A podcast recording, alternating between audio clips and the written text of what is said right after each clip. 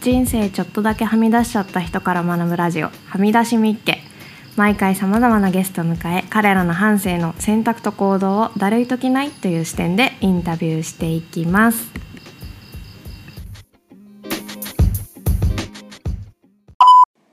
この番組は明石由香さん井上匠さんのスポンサーでお送りしています。お二人ともありがとうございます3週前から全5回にわたって絵本「人のセックスでご飯を食べる」作者の柿沼かなちゃんにお話を伺っています。今回は第4回。テーマは「お金ってだるい時ない?」だるい。でお送りしていきたいと思います。お願いします。お願いします。お金ね。はい。お金はもうやだもんね。やだよね。やだ。これはだからあの独特な話です。うんが。本当に。僕独特はい。本当に。引用させていただいて。ありがとうございます。ありがとうございはいあます、りがとうございます。い。ったぱい喋りたいこれは。ちょっと喋っていただいて。でも柿沼は、うん。あのー映画を作るってなった時に、うん。だからが大学通い始めて映画作りたいんだっていろんな動きして、でえっとまあ、柿沼の自分の中で、うん。その映画っていう表現の活動に対してお金を稼ぐことっていうのを絡めたくない、うん、まあ映画だけじゃなくて普通に表現に対してのお金が返ってくるお金みたいなねお金稼ぎ？だからあれだよね。お金を稼ぐことが先に先行してクリエーションっていうか表現をするとかじゃなくて、うんうん。お金表現した結果お金が返ってくるんだったらいいかもだけど、うん。それを考えながら、えー、と表現をしたくない。そうですよねマーケットみたいなのを考えたくないってこと本当嫌ですね そういうのは。だから自分の表現したいものを表現した結果それがたまたまうん。今の時代とか今の人たちに届く形になってたら、うん。まあお金が返ってくるかもなうん。ぐらいでいいってことこれだよね、はね非常に多くの人が思っていると思います。お。まあだからもう結構あれだよね。その世代で表現したくないけど、まあ、ミレニアルズ。あとはジェネレーション Z 世代、でも結構なんかやっぱ表現したいと思ってる人、まあ、音楽やってたりとかさ、うん。なんか絵描いてたりとかさなんか自分でクリエーションしてるっていう自覚がやっぱちょっとでもある人はさどうしてもそこの狭間で揺れるよね。自分の表現と、じゃいやーあ市場にそれって求められてんの？みたいな。まあでも作ったものに対してお金を払わなきゃこっちも何もできないっていうのは分かるけどうんうんうんうんうん。そうだね。継続もできないしそうだね。私で言ったらペンも買えないし紙も買えないけど、そうだね。いらんわってなっちゃう。どうしよそううだっていうね。そうだね、っうん。じゃあそこを切り離したらいいんじゃないかってこと？その。ていうのが一回柿沼の中であって、うん。えっ、と平日は仕事しようとそうそう。思ったんですね。完全にじゃあそのクリエーションの時間とお金稼ぎの時間っていうのを分けよう。分けようって一回決めたんだよね。そうです。そうです。だから別のところでお金を稼いでそれで何かを作っていきたかったっていう感じですね。わかる。だからそれまではでもさ柿沼はねなんか入れ墨入れたりとかうあのいかに就職できないように自分のことをするかっていうんなるほど。ので ずっとやってきた柿沼そう。タがトゥー入れて拡張して。うん。耳拡張して、そう。なんかいかに社会に適応しないようにするかに こう重点を置いて生きてきたからお金はなんか急にそれを思っちゃった時にどうしようって、あ もう無理だみたいなあれ？みたいな。そうそうそうそうそう。今まで避けてきたもの行かなきゃいけなくなったでもやっぱスーツとか絶対着たくないなって思ってたからスーツまだ一着も持ってない、うん。入学式も私服みたいな。だから柿沼の中でそれでも何かしらの形でお金を稼ぎながら仕事ができるようにするにはどうしたらいいかってうーって考えてインターンみたいな。そうそうそう。だからとりあえずまあプログラミング師匠ってなってうんうん。勉強してないのにゼミにもう志願しに行ってへー。入れてください。私は勉強プログラミングの勉強今まで2年間してなかったけど、まあ、3年生でゼミを選択しなくちゃいけなかったのあであそうだよね。でプログラミングのゼミに入る。急に入ると。そう、うん。お願い今やってるのもねでもね。あそうですそうです。なんか先生にもめっちゃ言って、私はやったことがありませんみたいな。授業も取ってません。必須の授業取ってません、でも私は今までこれぐらいの単位を取って卒業もまああと何単位取れば卒業できる。自分に余裕があるのでそのこの授業をこれからこれい。これとこれとこれを受けるから。急にロジカルや。んそうそうそう。これとこれとこれを絶対に受けるのでプログラミングがゼミに入れてくださいって言って入れてもらって今すごい楽しいっていう。すごい。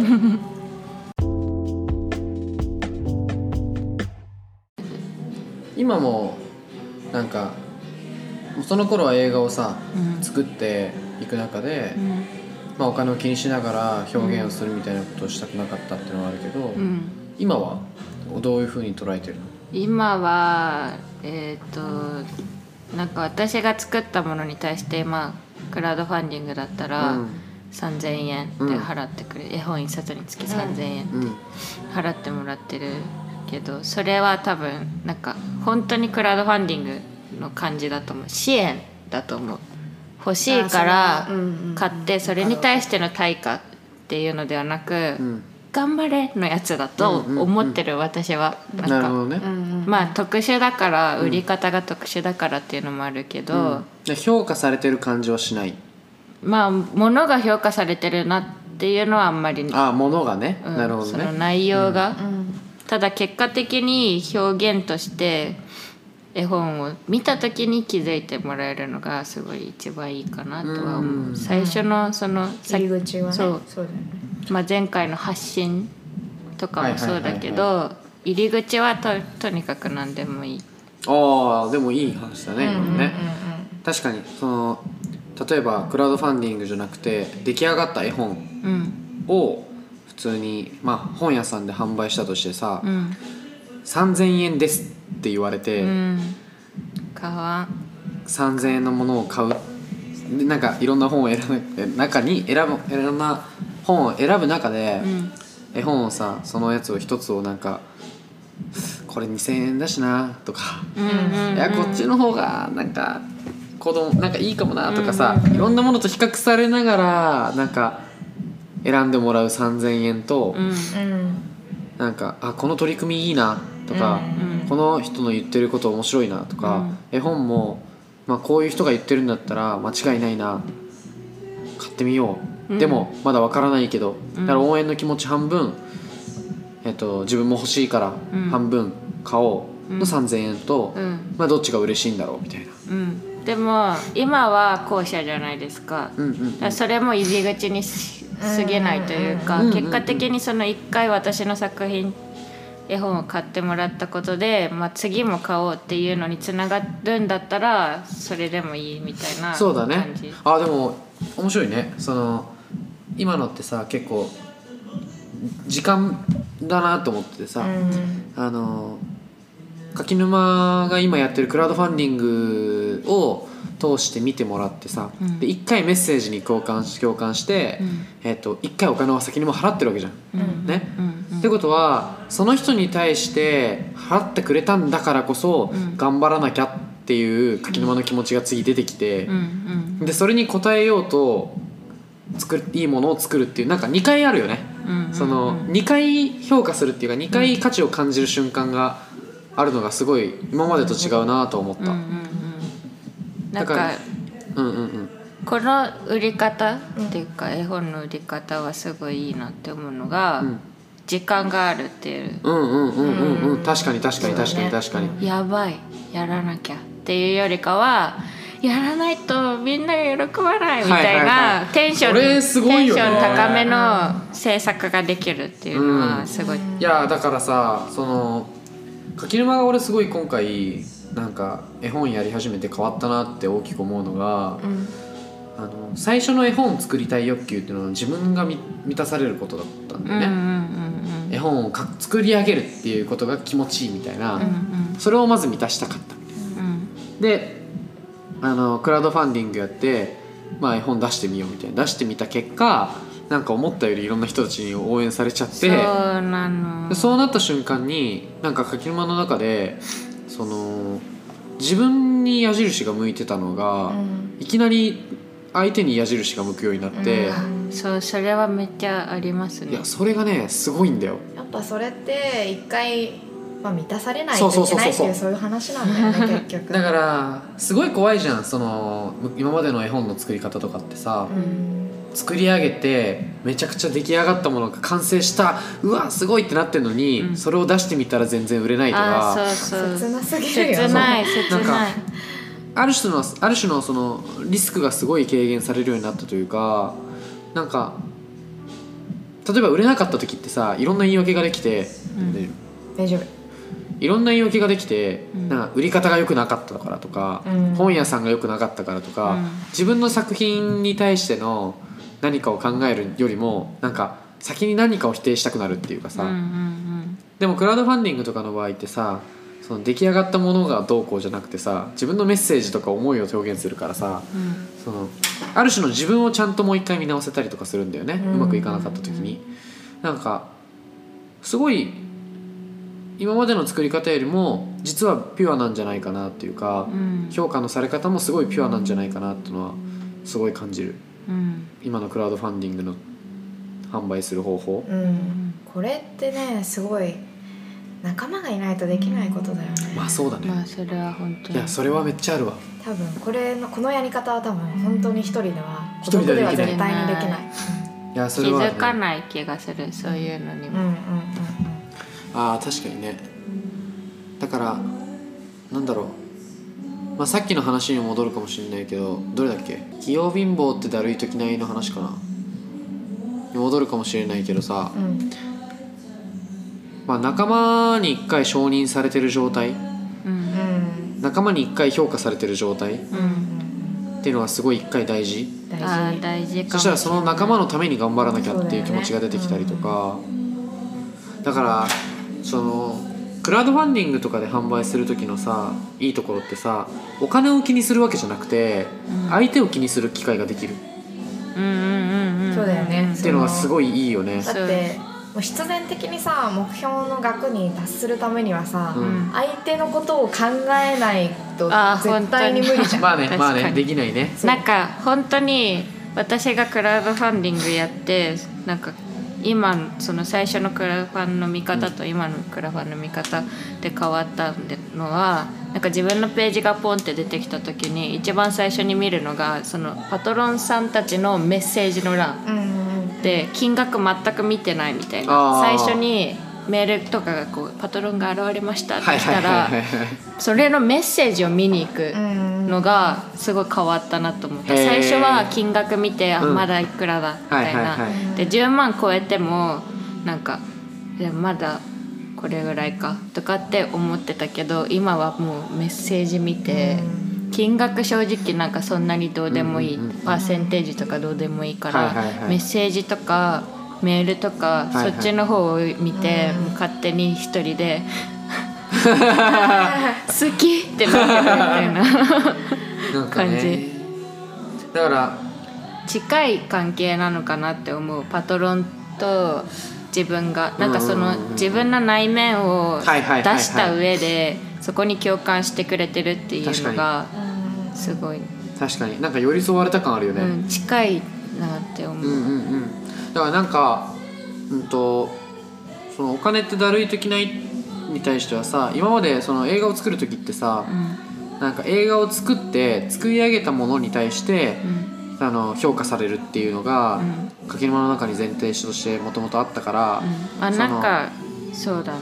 自主自主映画って基本マイナスでしかないっていうかうん。金額、お金的に、うんうんてかそれがかっこいいって思ってたから、うんうんうんうんうん。なんかもう今月は制作費これぐらい出さないといけないからもう今日はおにぎり1個だなとか っていうのがかっこいいと思ってたから、急にもらえるっていうか、うん。なんだろう制作費をもらった上で物を作るっていうのがだるいなってなっちゃってた、今は。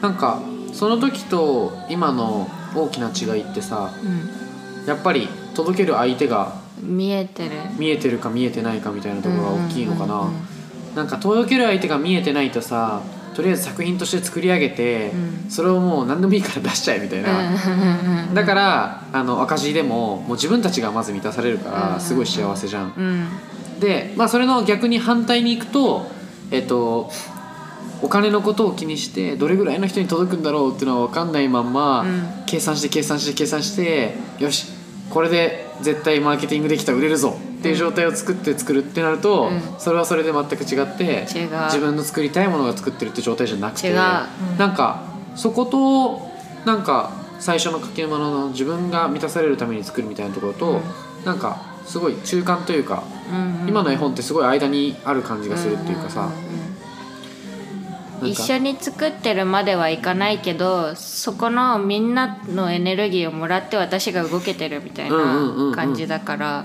そうだよね、ん。だからなんか柿沼の中でその誰かに届けたいんだけど誰かわからないじゃなくて、ん。誰かに届けたいっていう気持ちが出てきたしあそれは明確誰かが明確になってきたから、もう浮かぶもん。なんかうん。展示に来てくれて、なんかちょっと言ってくれた？なんか今私こういうことがあって、うんうんうん。ちょっとすごい落ち込んでたんですけど見てすごい励まされましたみたいなことを言ってくれた人とかの顔が浮かぶ。いつもなんか。それはさそうなるにはさどうしたらいいの？えでも展示やったのはでかい。でかかったね。でかいでかい。そのいわゆるまあなんだろう。ものすごいちっちゃいお金をかけるっていうそのほとんどできるだけお金をかけないで、うん。あとね失敗してもいいっていう人が誰かいるとかね。失敗してもいいっていうか失敗ないというかうん。なんか俺が柿沼に展示の時に言ったのは集客一人もできなくても盛り上がろうってあそうそうそうう。んあ明日から始まるけど、まあ、言ってしまえば全然来ないかもしれないって言われて、うん。でそれでもここまでできたのはすごいよみたいな言ってくれた時に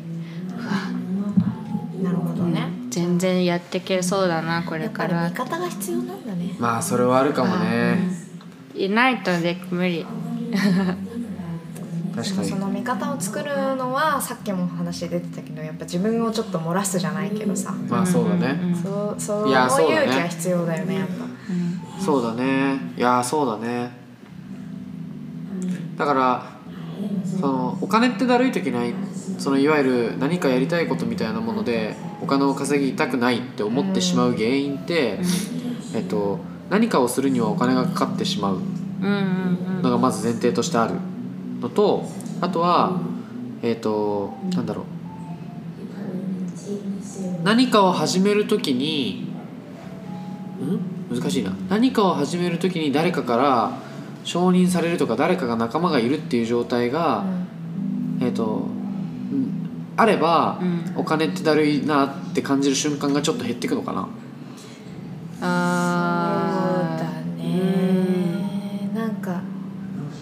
そうだね。なんか常にあれかもしれない、うん。あの賞賛じゃないけど見てくれる人が周りにいるっていうのはその人たちに向けてまず作ってることになるから、うんうんうんそこにお金をかけることは多分全然大丈夫なんだと思う。あーってことは、なんでここにお金をかけるのかがわからない状態っていうのが一番辛いのかな、そのそれに対する自分がそのペイしたことに対する、ん評価がね。まあ、リターンじゃないけどね、うんうんうんじゃあこれで一体何があうん。そう生まれるんだろうみたいなところのだからしかも不安だよねそれが誰かわかんないしね、そっか。それいいね、そっうん。かそういうことかだから今はなんでお金ってだるいできないっていうのをちょっと感じなくなってきたかっていうと、うん。その誰からどんな価値をっていうかどんなリターンがあるかっていうかさその誰からリターンを受けるのかっていうのが、うん。うんまあ、逆に言うと受けないのかって話もそうだけど、うん。うん。誰に対して届けたいかがうん。明確だから、うん。その人たちからどんな評価をされるかっていうことでしか見れないあ見なくていいっていうか、んんうんなん。か。うんこの間もさあの、まあま、まだこの時点では出てないけど豪輝さんと話したさ、い。うん。おお金ってだるい時ないの時とも一緒だと思ってて結局そのお金のお金って結局交換権だから何かに対する、何と交換できるのかっていうのがうん。分かってないままうん。だとうん。そうだね。良くないってそうだことだよね。ね、うん。うん。だから自分がじゃあなんだろう最初ある一つの例としてさ柿沼がもともと映画を作りたかったのは、うん。まあ、誰かに届けたかったからっていうよりは自分の伝えたいことがあって、そうか何かに、うん。何かに伝えたいことがあってそうそう。だからそこに対して自分がどれぐらいお金を費やして、うん。例えばめちゃくちゃお金を費やしたとしても、うん。あの誰からそもそもリターンが来るのかわからないから誰から評価されるのかもわからないからめっちゃ不安なわけだよね、不安。私そこには多分費やせない。おそうだよね。費やせないし費やしたとしてもなんか相手のことまでも別に見たいわけでもないし、もうなんだ変な話もう自分が満たされるために費やしたっていうことでしかなくなっちゃうっていうかさ、でもそれが表現できればいいみたいなところは、だけで動ける、そうだよね動いてたみたいなところは。でもそれでやっぱりめちゃくちゃなお金をかけるっていうのはできないから無さ理。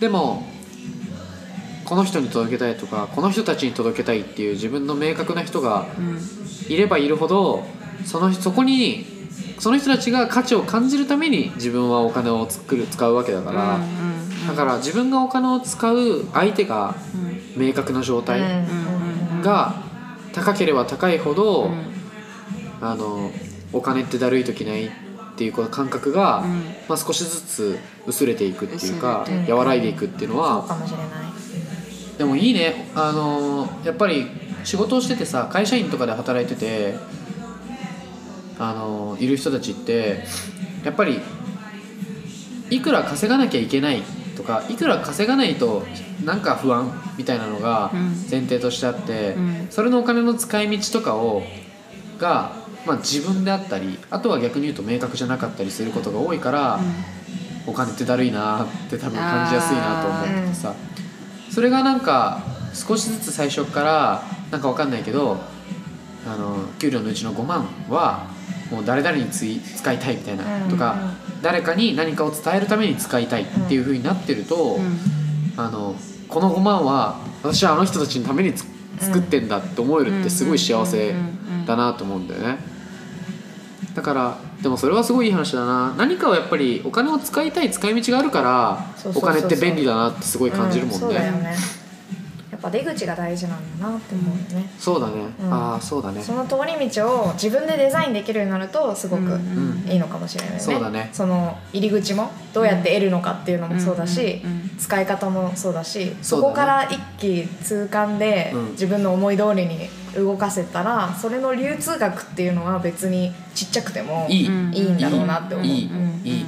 だから何かをしたい誰かに何かをしたいっていうもののためにどれだけお金を作れる方法を考えれるかでしかないというか、それすごいいいね。だからお金ってだるい時ないに対する、うんうんうん。まあ、処方としては、誰かに対して何かをしたいとか、うんある自分の周りの人をもう一回見直してみるとかだ、ね。なんかでその人たちに自分は何をしたいのかとか、自分は何が提供できるのかっていうことを考えてそこに対して必要なお金はじゃあいくらで、うん。その人たちにいくらを使って。うん。でいくら返ってくるかは分からないけど、うん。でもその人たちに対して本気で届ければ、うん。もしかしたら何かしらの形で返ってくるかもしれない。うんうんかもしれない。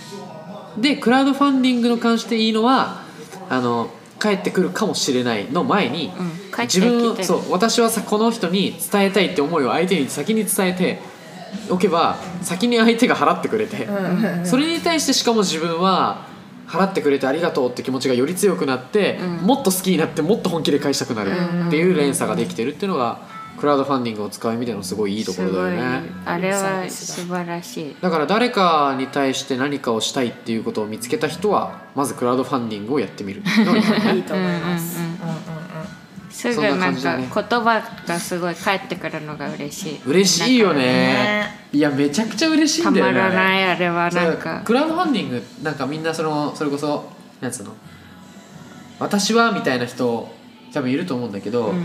あの結構だからやっぱポイントは誰に届けたいかっていうのが、うん。ある程度はっきりしてくるとクラウドファンディングってすごいいいんだよね、うんうんうんうん。確かに。見えない相手にはね多分ね向かないと思うクラウドファンディングは、うんうんうん。だから支援支援されてるクラウドファンディングとかってのはやっぱり結構多いんじゃないかなこういう人に届けたいとか、うん。特定のねうん。コモンズとかそうだもん。ねまあそうだね、うん。いやそうだよね。ね。だから俺らのクラウドファンディングとかもまず基本は俺の周りの人たちに俺らを理解してほしかったが先だったからうん。じゃあ身近な人を大切にしそうしてみんですよな。そうだね。まず。ねまずまずはやっぱり見えない人たちに対するって何かをすることもすごい素敵なことだけど、うん。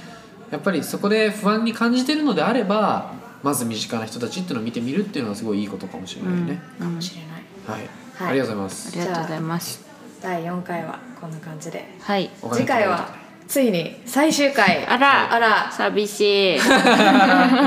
次回は、えー逃げ続けるって誰いときない」というなんかちょっと最終回にねふさわしそうな、うん。ね。テーマではね。締める感じで、やっていきたいと思いますので、ぜひお楽しみに。お楽しみに。ありがとうございます。はい